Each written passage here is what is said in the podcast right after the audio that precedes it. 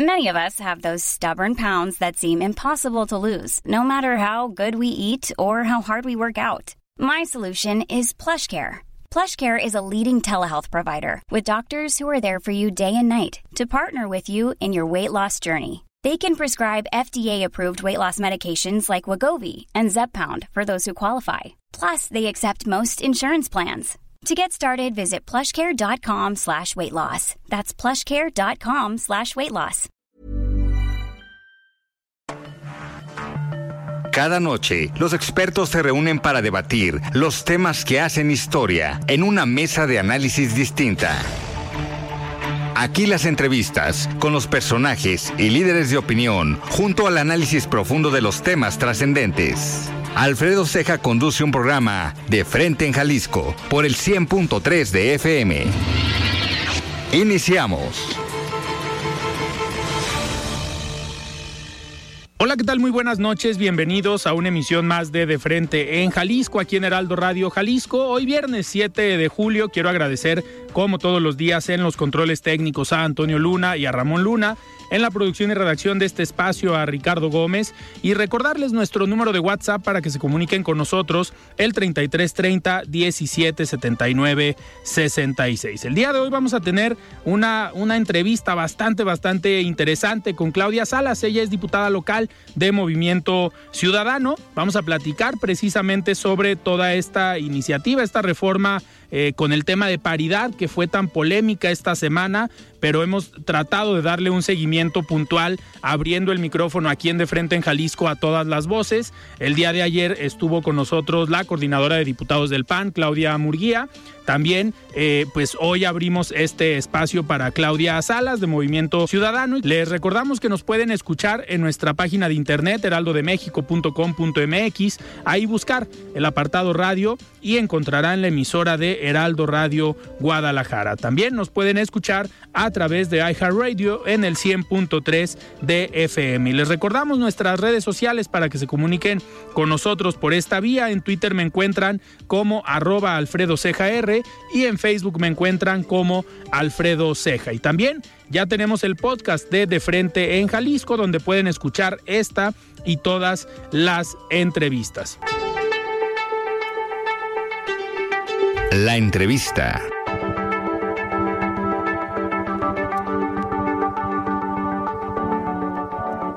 Muy bien, pues arrancamos este programa de viernes. Me da muchísimo gusto recibir aquí en cabina a Claudia Salas. Ella es diputada local de Movimiento Ciudadano. Estimada Claudia, ¿cómo estás? Buenas noches. Alfred, en viernes y trabajando, ¿verdad? Para mm. cerrar con broche de oro la semana. No, no hay de otra. Tenemos que cerrar trabajando. ¿Alguien tiene que trabajar? Alguien tiene que trabajar y son los diputados también en viernes. Las diputadas trabajadoras, ¿no? De Guadalajara, que aquí estamos con mucho gusto de venir a tu programa, porque además es un programa sumamente escuchado. Muchas gracias. Y a mí me encanta esta posibilidad de poderles llevar puntos de vista, como bien lo dijiste en la introducción. Creo que eso es lo que más enriquece también la democracia y la ciudadanía que estén informados, informadas, que tomemos cada uno nuestro punto de vista y también cuestionar por qué no, porque es parte también de un ejercicio gubernamental, cuestionar las decisiones de los gobiernos. Así que con mucho gusto para platicarte paso a paso el apasionante momento que se vivió hasta la aprobación de esta iniciativa,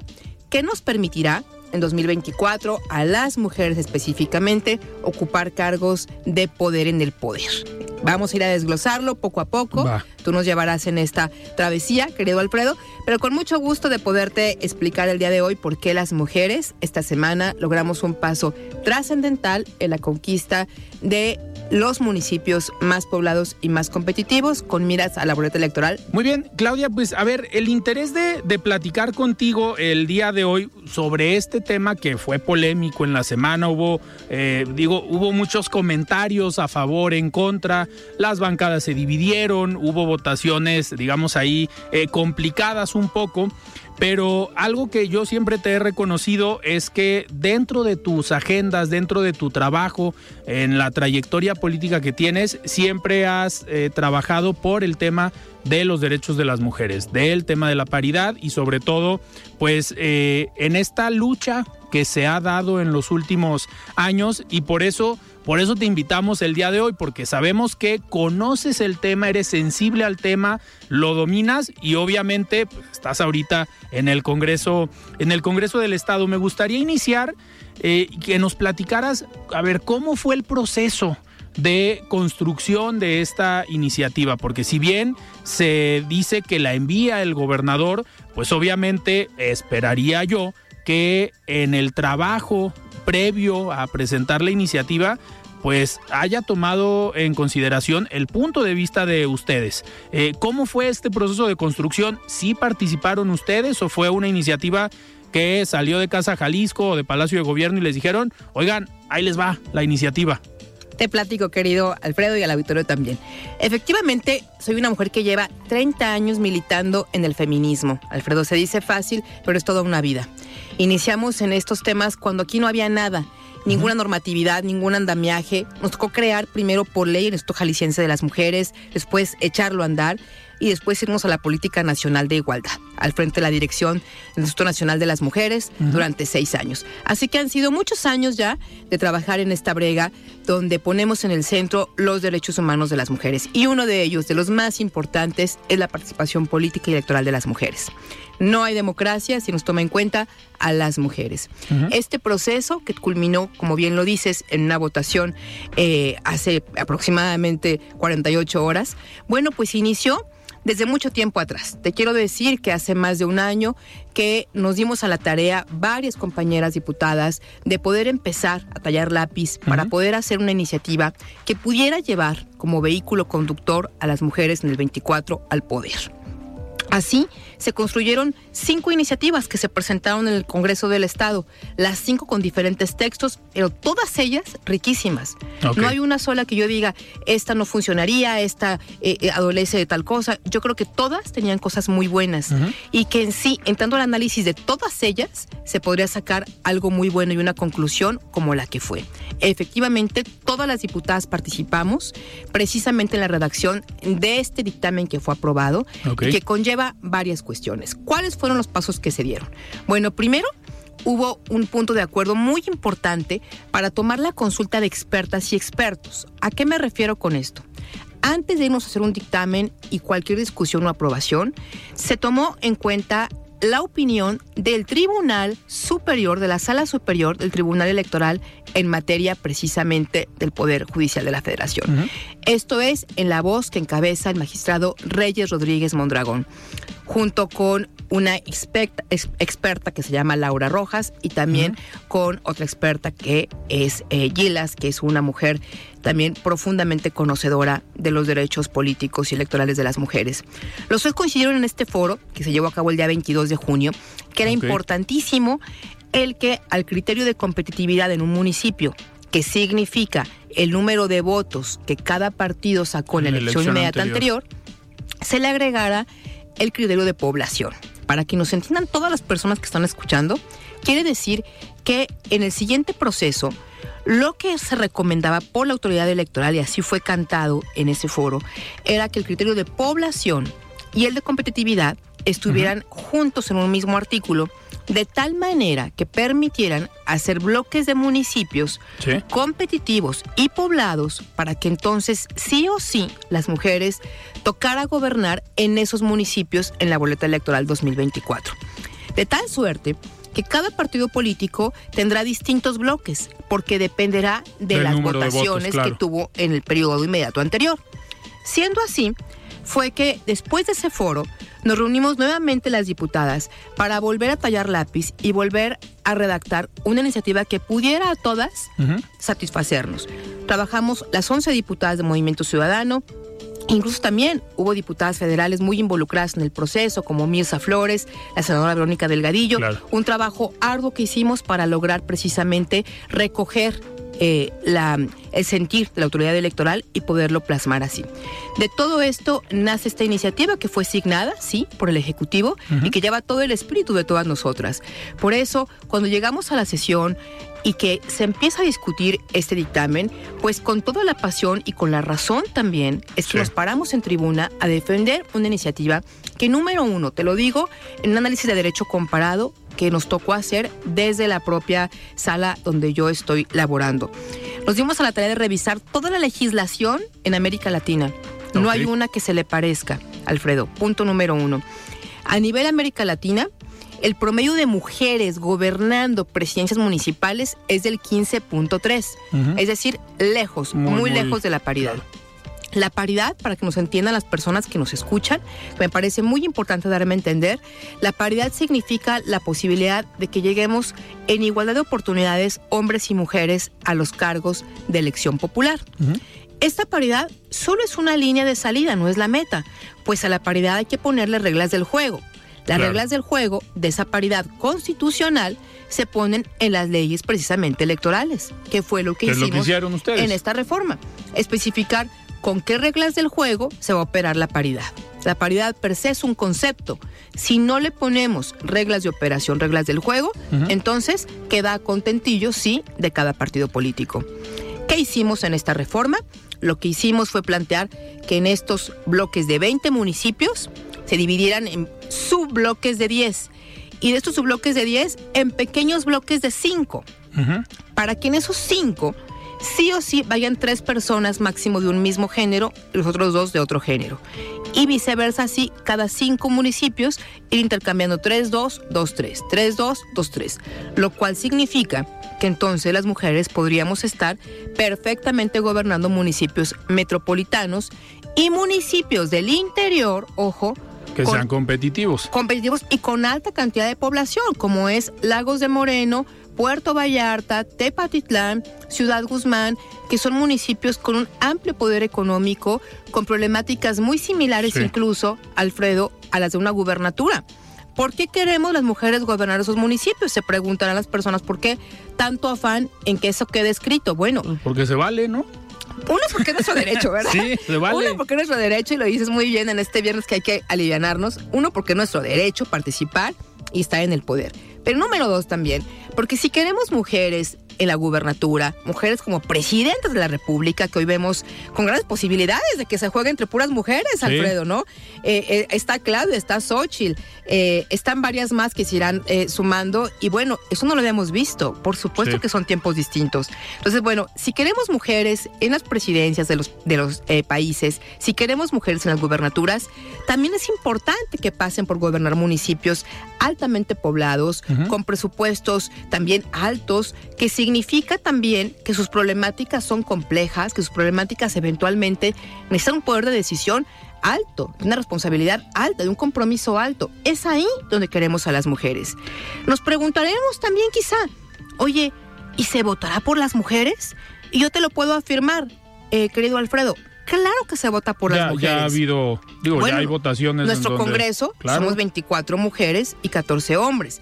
La las fracción. las gobernadoras. las gobernadoras, la fracción de Movimiento Ciudadano, eh, somos 11 mujeres y las 11 mujeres, Alfred, nos ganamos el voto tocando las puertas. Las 11, no hay una sola mujer pluri. No hay una sola de las 11 que no recorra su distrito y que no se lo haya ganado, ahora sigue con el sudor de la frente. Entonces, la gente por supuesto que confía en las mujeres, por supuesto que vota por las mujeres. Y si nos preguntamos esa tan trivial pregunta de ¿Y habrá mujeres en los partidos políticos para que las pongan de candidatas? Bueno, me sobran, de verdad, me sobran nombres para decirte que claro que las hay, las conozco en todas las fuerzas políticas, sé que hay mujeres con amplias credenciales, mujeres que están dando un debate riquísimo y además también mostrando un lado distinto de la política, Alfred. Yo, el otro día lo, decía en uno de los programas, eh, Claudia, que ojalá no nos tardemos mucho en llegar a un escenario donde la ley que hoy se está aprobando, lo, que ya está aprobado del 50-50, sea incómodo. ¿Por qué?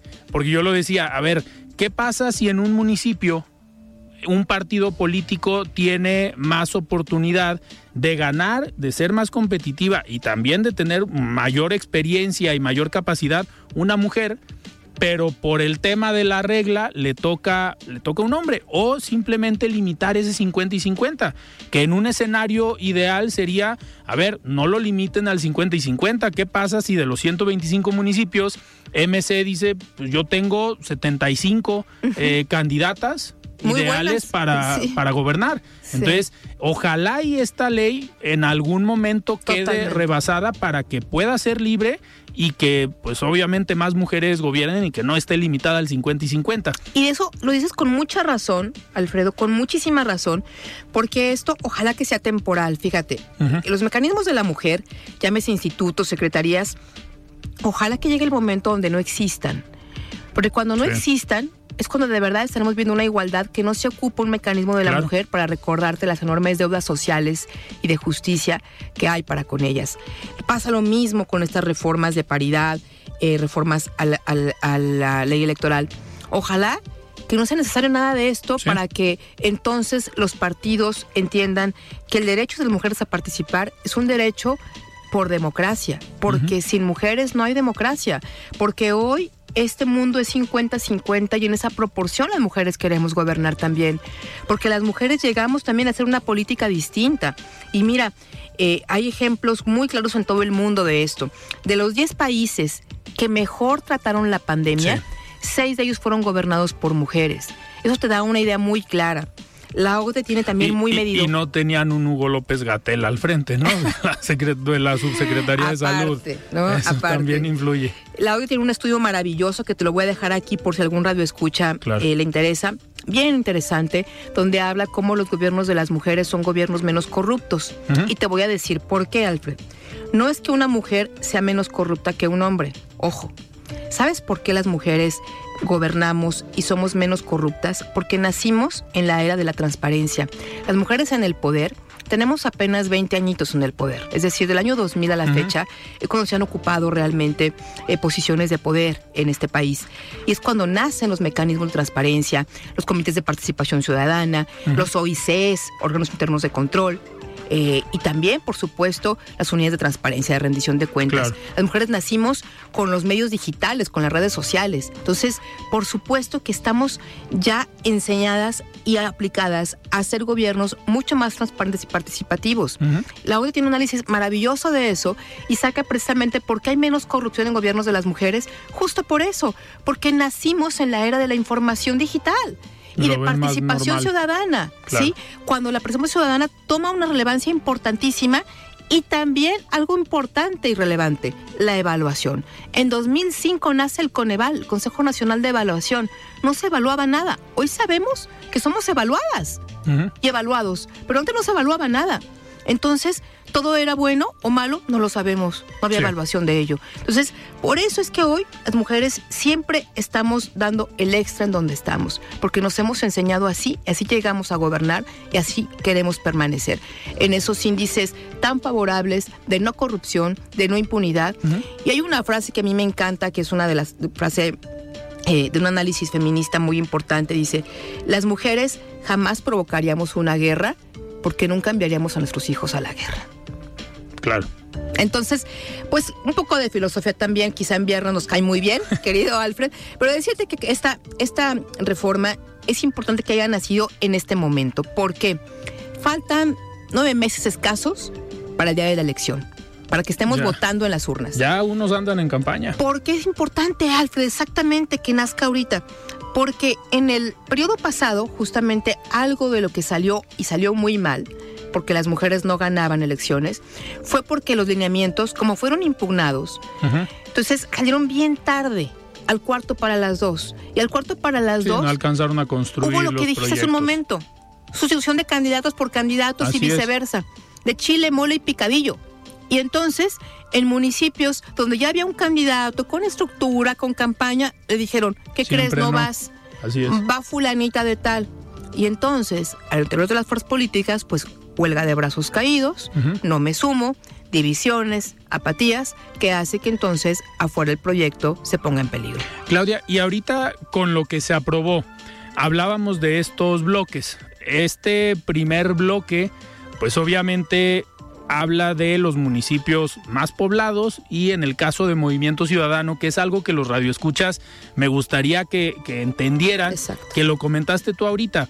Para cada partido el escenario puede cambiar, porque muchas veces nos vamos con la información de el primer bloque, los primeros cinco municipios son Guadalajara, Zapopan, Tlaquepaque, eh, Tonalá, no, Tlajomulco y Ameca. Para MC. Para MC, pero muchas veces pensamos que es para todos los partidos. No, este escenario es para Movimiento Ciudadano y algo que también me gustaría que nos aclararas es, se habla de tres y dos, pero en estos cinco municipios el orden lo pone el partido, pueden ser tres mujeres, dos hombres o tres hombres y dos mujeres, pero eso lo decide el partido. Así es, Alfred.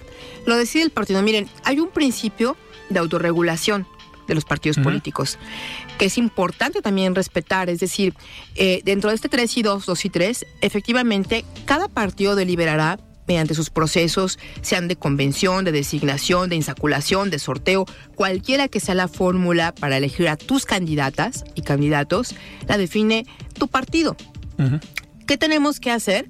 Bueno, y yo lo dije en tribuna, lo que tenemos que hacer hoy es las mujeres que militamos, simpatizamos, estamos como adherentes, lo que sea la figura que sea en las instituciones políticas, ahora tenemos que trabajar al interior en el método en cuál va a ser el método y poder desde ahí también exigir, una democracia, ¿verdad? Porque la ley es de carácter general. Yo les decía a mis compañeras y compañeros, a ver, la ley no puede llevar un nombre y un apellido y no puede decir, porque ahí nos decían, es que ya están los nombres. Yo les decía, a ver, perdónenme, en mi partido no se ha decidido nada. ¿Verdad? No, pues uno, uno quiere ser gobernador. Y también yo les decía, claro, no, yo les decía, pues a ver, denos chance de las que somos de MC de luchar al interior también del partido, ¿no? Y luchar me refiero a podernos sentar, poner conversaciones pendientes que no hemos tenido con la dirigencia porque no teníamos la ley.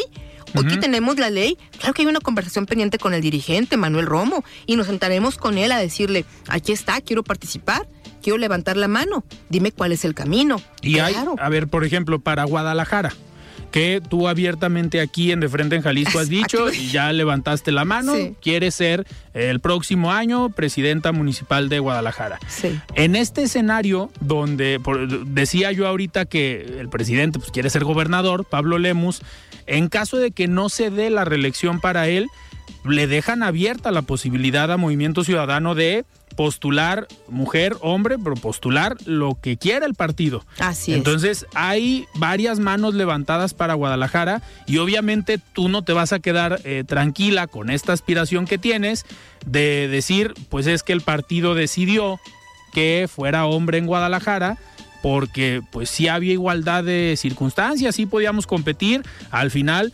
Pablo Lemus, pues yo supongo que va a ir a buscar otro cargo. No sabemos todavía si por MS o por otro lado, porque está fuerte ahí la, la batalla, pero pueden dejar la puerta abierta y creo que tiene, es una línea muy delgada la decisión y mucho riesgo de la decisión que va a tomar el partido, porque por un lado, a ver, si aprueban esta iniciativa, ya la votaron, todos quedaron contentos, pero ¿qué pasaría en el escenario, imagínate, finales de este año principios del próximo año, que Movimiento Ciudadano diga, pues fíjense que en Guadalajara va, eh, bueno, no voy a decir nombres, porque ya hay varios que levantaron la mano, pero a ver, Salvador Zamora, Salvador Caro, en Zapopan, reelección de Juan José Frangé, en Tlajomulco, pues va Quirino, el coordinador de diputados, y dejamos en Tlaquepaque a la presidenta municipal que se relija, ya cumplimos, y dejamos mujer en Ameca. ¿Cuál sería el mensaje de Movimiento Ciudadano si toma esa decisión, habiendo aprobado esta ley con el voto y con el trabajo de ustedes como diputadas? Justo, Alfred, eso que comentas aquí fue el debate casi de las siete horas. Precisamente ese fue el debate en el Congreso. Eh, y el debate, efectivamente, es un debate que no está cerrado, que no está finalizado. Sí, hay todas las posibilidades de que las mujeres tengamos también los tres primeros sitios. Yo les decía, ¿por qué ponerle desde ahorita un nombre de un compañero varón a los tres primeros sitios, no?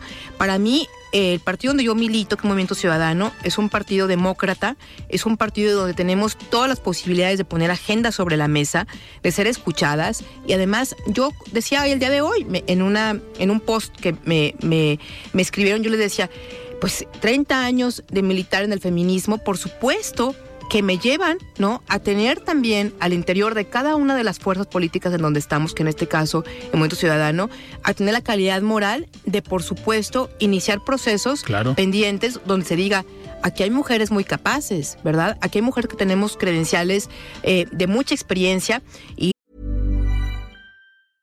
Mother's Day is around the corner. Find the perfect gift for the mom in your life with a stunning piece of jewelry from Blue Nile. From timeless pearls to dazzling gemstones, Blue Nile has something she'll adore. Need it fast? Most items can ship overnight. Plus, enjoy guaranteed free shipping and returns. Don't miss our special Mother's Day deals. Save big on the season's most beautiful trends. For a limited time, get up to 50% off by going to BlueNile.com. That's BlueNile.com. I'm Sandra, and I'm just the professional your small business was looking for. But you didn't hire me because you didn't use LinkedIn jobs. LinkedIn has professionals you can't find anywhere else, including those who aren't actively looking for a new job but might be open to the perfect role, like me. In a given month, over 70% of LinkedIn users don't visit other leading job sites. So if you're not looking on LinkedIn, you'll miss out on great candidates like Sandra. Start hiring professionals like a professional. Post your free job on linkedin.com/people today. Y no solo yo, en MC hay muchas mujeres muy valiosas, ¿verdad? Una Mirza Flores, una Verónica Delgadillo, una Marina Limón, que somos mujeres que tenemos, nos conocemos todas hace muchos años, Alfred. Eh, fui compañera de Mirza, por ejemplo, en la facultad y desde entonces también pues ya estábamos participando en la vida política, ¿no? De los, de los, eh, del Estado. Y bueno, yo decirte que, claro, que son conversaciones pendientes, claro que estaremos dando pues las batallas y las conversaciones y los diálogos pendientes al interior de cada partido, en específico de Movimiento Ciudadano, que queremos, claro que queremos participar y claro que estamos en el legítimo derecho de participar. El partido jamás nos ha dicho ni una cortapisa de decir, no, oigan, espérenme, no le muevan. Tú lo dijiste hace un momento, yo con toda la libertad he manifestado en tu programa, que me has invitado muy cordialmente, que claro que quiero contender por Guadalajara. Jamás me han dicho, oye Claudia, bájale, oye, no le digas, no, no me alborotes el avispero, como tú quieras, cualquier frase eh, que tenga que ver con no te muevas, jamás me lo han dicho. Alfred, jamás. Y para mí esa es una lectura muy importante de la libertad que tenemos las mujeres al interior. Por eso también lo digo, no acepto de ninguna manera que mediante una caricatura, una imagen o lo que sea, se nos disminuya en un valor que tenemos de la autodeterminación. Claro. Somos mujeres que tenemos trabajando muchos años la agenda de los derechos humanos de las mujeres, que venimos a enriquecer el movimiento ciudadano de nuestro partido y que sabemos perfecto que cada conquista que hacemos tiene que ver con muchos años de lucha de mujeres que nos antecedieron y que dieron la vida porque hoy con toda libertad yo estoy aquí hablando contigo. A mí nadie me dice qué puedo decirte y qué no, Alfred. Nadie, absolutamente. A mí cuando me invitan a una entrevista, como en este caso, vengo con todas mis credenciales a hablar lo que yo desee hablar. Y te puedo Sí. decir que así me siento al interior del partido, con toda la libertad de poner sobre la mesa los temas que creo que son importantes de discutir y que uno de ellos será cuál es el proceso, porque yo me interesa inscribirme. Claro. E invito a todas las mujeres de todas las fuerzas políticas a que levantemos la mano. Claudia, tenemos que ir a un corte. Por pero supuesto. Se puso buena la plática. Nosotros estamos platicando con Claudia Salas, ella es diputada local del partido Movimiento Ciudadano. Vamos a un corte y regresamos. Siga con Alfredo Ceja y su análisis de frente en Jalisco por el Heraldo Radio 100.3. Mesa de análisis de frente en Jalisco con Alfredo Ceja. Continuamos. Nosotros regresamos y estamos platicando con Claudia Salas, diputada local de Movimiento Ciudadano, sobre esta iniciativa que se aprobó hace unos días en el Congreso del Estado. Y pues nos comentaba eh, antes de ir a un corte sobre esta libertad que tienes al interior de Movimiento Ciudadano para levantar la mano, para decir yo quiero eh, Guadalajara, pero eh, vienen momentos claves y decisivos, Claudia, para al interior del partido y para el futuro político de las diputadas, de los diputados y de todos los actores eh, que hoy han levantado la mano o que todavía no dicen, pero pues en un par de semanas o en un par de meses van a decir quiero buscar tal, tal eh, posición. ¿Cómo, a ver, pensando en que favorece la ley y dicen Movimiento Ciudadano con un discurso congruente con lo que aprobaron, que digan Guadalajara va mujer, pues Zapopan a lo mejor importa el tema de la reelección, entonces va Juan José. En, en Tlaquepaque ya tenemos también la reelección de la presidenta municipal. Si te dicen vas por Guadalajara, ¿cómo gobernarías? ¿Cómo, a qué voy? ¿Cómo armarías este trabajo? Porque pues hay muchas manos levantadas y habrá algunos que mm, lo van a hacer posiblemente, pero mal hecho, que van a justificar que llegues tú o que llegue alguna mujer que haya levantado la mano y que digan fue por la ley, no fue por el trabajo, por la constante, por conocer su distrito, por recorrer Guadalajara. Va a ser fácil a lo mejor para algunos perfiles denostar el trabajo que han hecho y que las mujeres que sean candidatas digan es que fue por la ley. Eh, ¿Cómo trabajarías con esos perfiles que al final pues, vas a tener que trabajar con ellos sabiendo que pueden expresarse lamentablemente de esa manera? Mira, yo estoy segura, Alfred, que el movimiento ciudadano nos sabremos poner de acuerdo, que habrá generosidad, que es una virtud muy importante dentro de la política, eh, y sobre todo generosidad porque pertenecemos a un proyecto. Yo creo que no estamos en tiempos de apetitos personales. Creo que estamos en el tiempo de construir, de edificar, de continuar, de seguir dando respuesta a las personas. Y eso se va, hace en función de la unidad y la generosidad. Yo estaré donde el partido lo crea conveniente. Si resulta que Guadalajara puede ser una mujer, y que resulta también que hay la posibilidad de encabezar este proyecto, bueno, por supuesto que habrá que tener una atención muy eh, personalizada con cada uno de los liderazgos de Guadalajara, que son muchísimos y muy ricos, muy, muy ricos. El día de hoy tuve la oportunidad, Alfred, de estar eh, por la mañana en un encuentro con 60 líderes de mi distrito y que tiene que ver con esa cercanía que hay que tener todo el tiempo. Aunque el trabajo en el Congreso es muy abrasivo, porque la Comisión de Hacienda que yo encabezo, pues es una comisión sumamente demandante, ¿verdad? Y ya viene chamba. Y tenemos los foros encima, ¿verdad? Decirte, este, en Ciudad Guzmán, hace un momento también eh, pudimos estar por ahí en Ciudad Guzmán con todo este foro eh, regional. Estuvimos en Tlajomulco hace ocho días. Dentro de ocho días vamos a Mascota. Y así te puedo decir que todos los viernes tenemos foros regionales hacendarios. Lo que te quiero decir con esto, a tu pregunta, es que no será un problema la unidad. No debe de serlo. Cuando ponemos en medio el proyecto, que es un proyecto de continuidad, que lo queremos a otros 12 años más, porque ese es el proyecto que tenemos, es un proyecto a 12 años, donde hay que tener en cuenta todas las virtudes y capacidades, todos cabemos.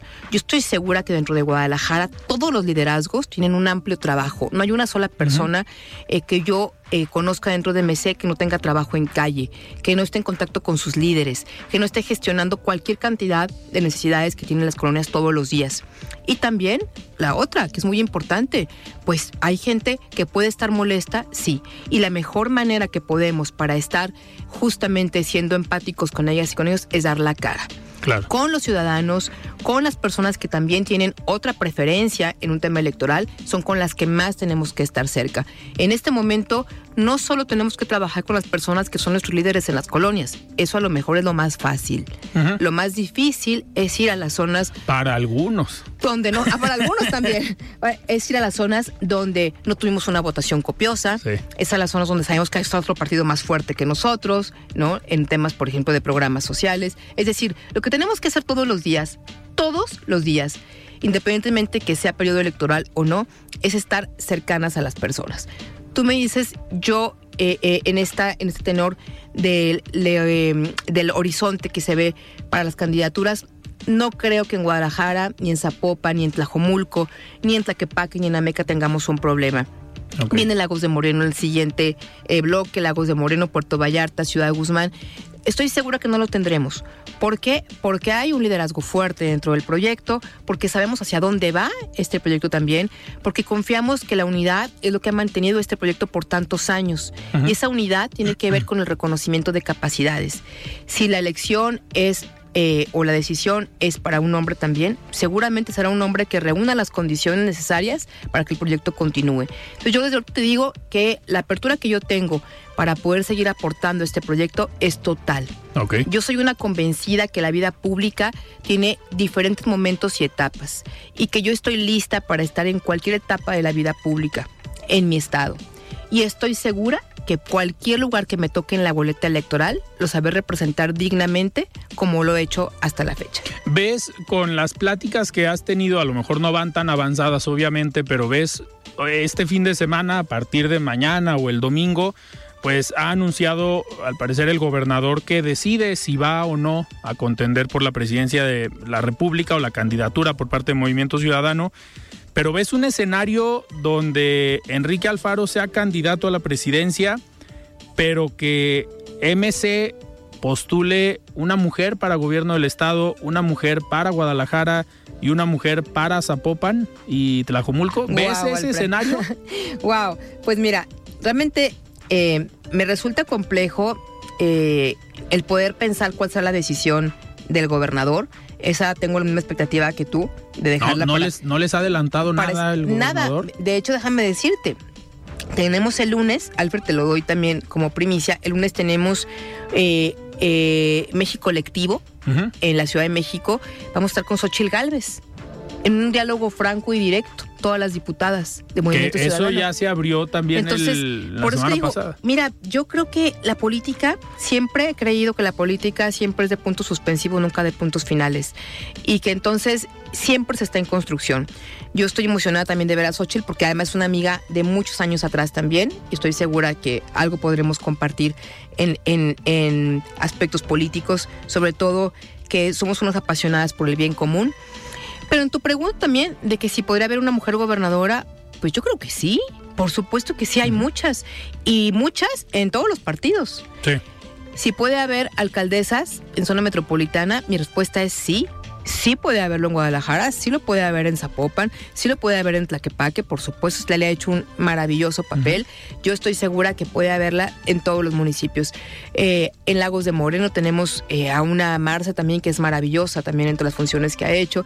En Cotepega, una Loris López Jara. En fin, te puedo decir muchos nombres de mis compañeras eh, hoy diputadas que sé que han hecho una excelente labor y que estarán también levantando la mano. Perfiles buenos los hay.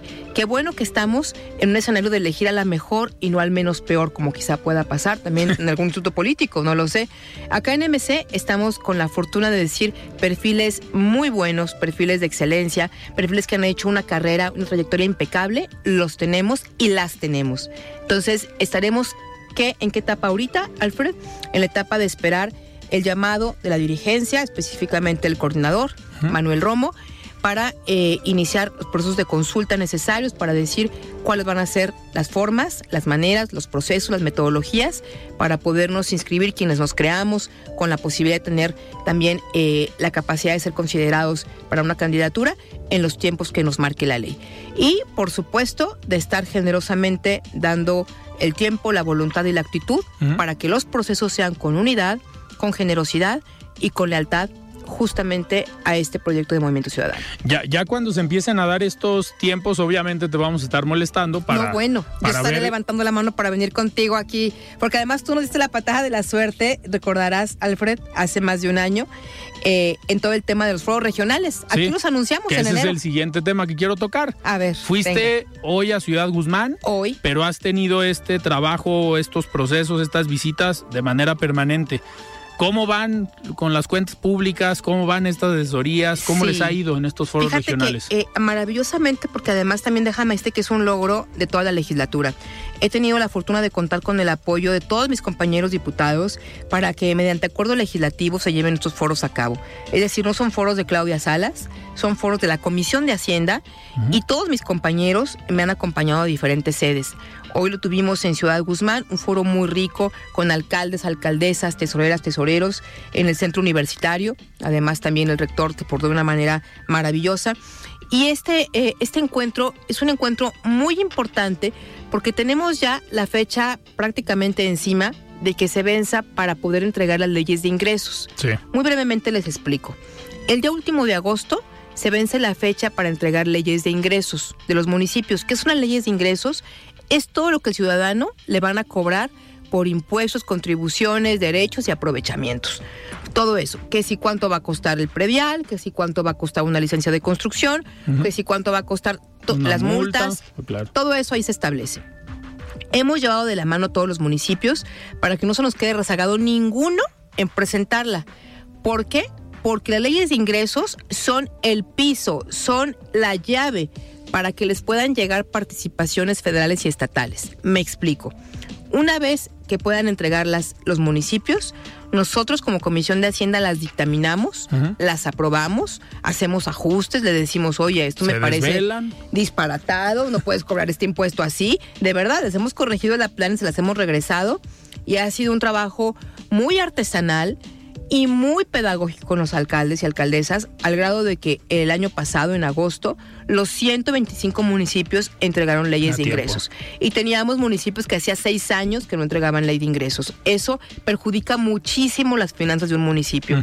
Hoy tenemos el Estado en regla, con finanzas sanas. Algo que me propuse yo al frente de la comisión fue entregar a quien sea que yo le entregue la comisión.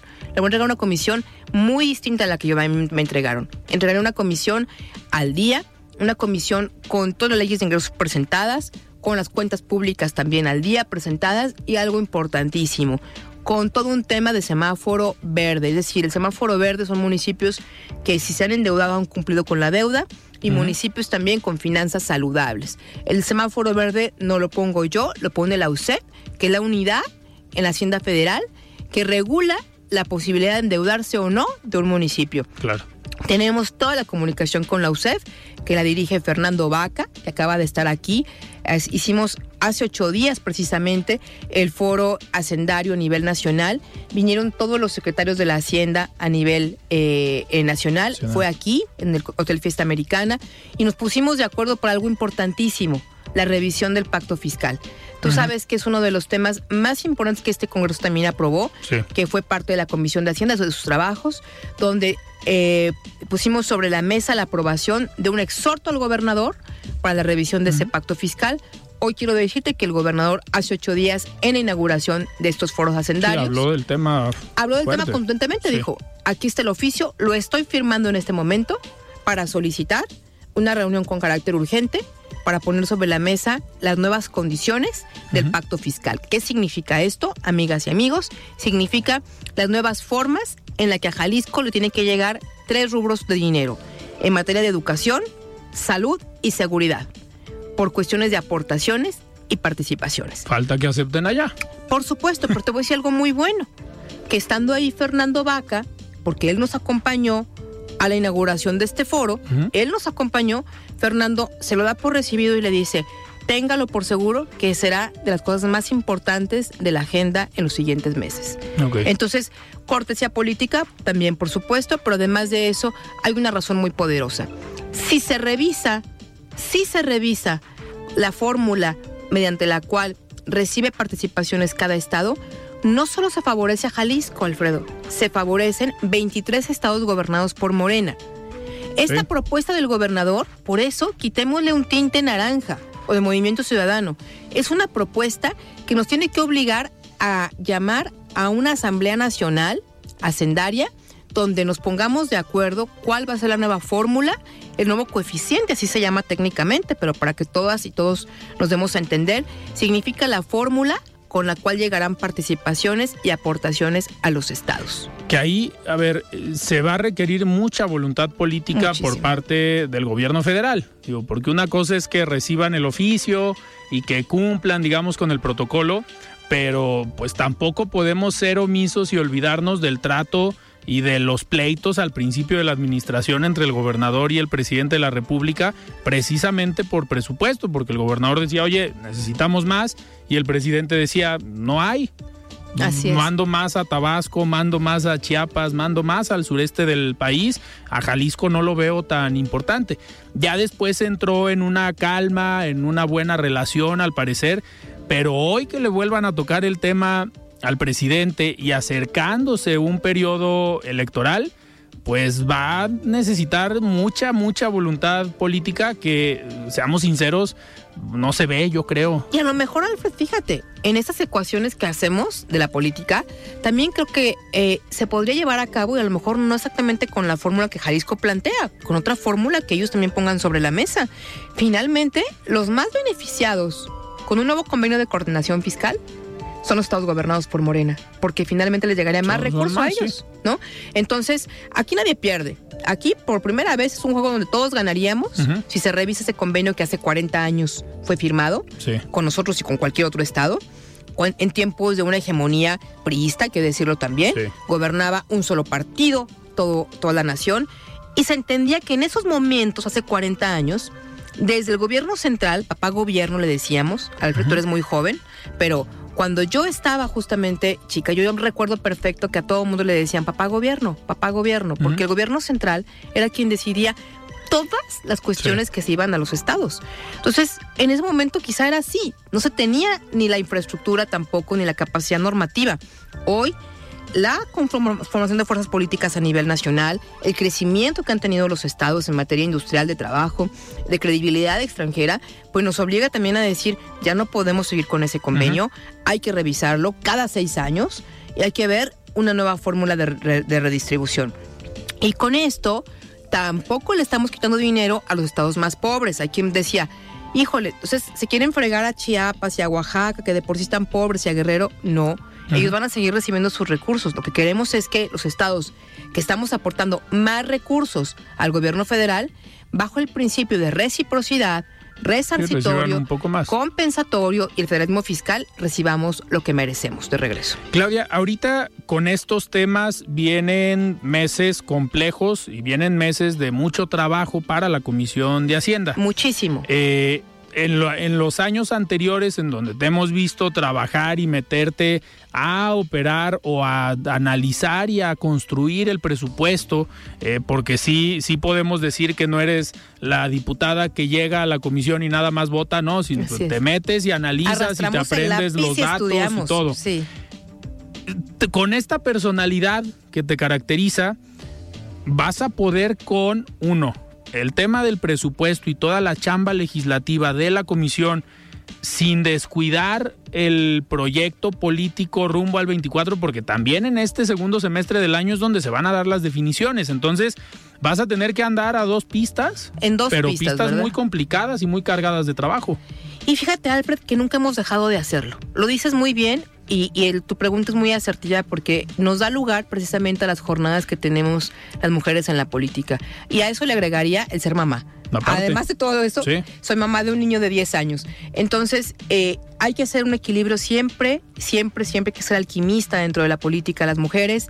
Y bueno, una de las cuestiones importantes es justamente eso, cómo las mujeres que nos apasionamos por la vida pública, además tenemos responsabilidades que la propia norma nos marca y además de eso somos jefas de familia. Esas son las nuevas composiciones que tenemos con las mujeres en el poder. Esas son y con esas hay que aprender a hacer nuevas rutinas. Por eso tan importante también eh, querido Alfred, que la política tenga un tono distinto también. No podemos seguir pensando que la política se arregle en la noche, en los bares, en los restaurantes. La política debe de tornarse en las horas laborales, en las horas donde las mujeres estamos trabajando también, para que por la tarde y noche podamos estar también fungiendo como lo que somos también, como mujeres jefas de familia. Entonces, algo muy importante de la conciliación entre la vida laboral y familiar en la política es que las mujeres imprimamos un sello distinto en la política. Y eso sí se viene imprimiendo, hoy te puedo decir, la diputada Hortensia Noroña, a quien le hago un reconocimiento, ha empezado puntualmente cada sesión. Claro, era uno de los Nunca se había iniciado puntual. Ella a las 12 en punto abre el tablero. Sí, señor. 12 en punto abre el tablero. Y nos ha metido en cintura a todas y a todos. Sí se puede. Las mujeres hacemos política distinta. Sí se puede. Se puede combinar el trabajo en calle con el trabajo técnico. Que claro, hay que tener un muy buen equipo. Yo tengo el mejor. Yo soy quien soy por mi equipo de trabajo. Mi equipo de trabajo que sabe comunicar lo que hago, mi equipo técnico que no me descuida una sola cuestión y mi equipo operativo en calle que hace que cada gestión que nos pida la gente se cumpla. Claudia, se nos terminó el tiempo, pero vamos a seguir muy atentos de este tema conforme vayan avanzando estos bloques, estos acuerdos, estas pláticas. Te vamos a seguir molestando para ver qué decisión se toma en Movimiento Ciudadano y al futuro político de Claudia Los informadísimos. Me encanta, qué bueno que es viernes. Vámonos ahora sí a descansar, a descansar. ¿verdad? Hacer esta semana que fue tan, tan, tan salvajemente eh, eh, fuerte en horas laborales. Y bueno, pues con el gusto de estar aquí, te traje unas tostadas también de Ciudad Guzmán, así que aquí te las dejo también para que te las cenes con tu familia. Y felicidades por ser un nuevo papá, Alfred. Muchísimas gracias. Eso es una muestra también del compromiso que tienes con tu familia. Muchísimas gracias, Claudia, por este, por este mensaje. Y pues nosotros nos despedimos y nos escuchamos el próximo lunes, a ver si ya tenemos noticias de la decisión del gobernador Enrique Alfaro. Yo soy Alfredo Ceja y platicamos con la diputada local de Movimiento Ciudadano, Claudia Salas. Muy buenas noches. Alfredo Ceja, los espera de lunes a viernes para que junto con los expertos y líderes de opinión analicen la noticia y a sus protagonistas. Esto fue De Frente en Jalisco, otra exclusiva de El Heraldo Radio. Hi, I'm Daniel, founder of Pretty Litter. Cats and cat owners deserve better than any old-fashioned litter. That's why I teamed up with scientists and veterinarians to create Pretty Litter. Its innovative crystal formula has superior odor control and weighs up to 80% less than clay litter. Pretty Litter even monitors health by changing colors to help detect early signs of potential illness. It's the world's smartest kitty litter. Go to prettylitter.com and use code ACAST for 20% off your first order and a free cat toy. Terms and conditions apply. See site for details.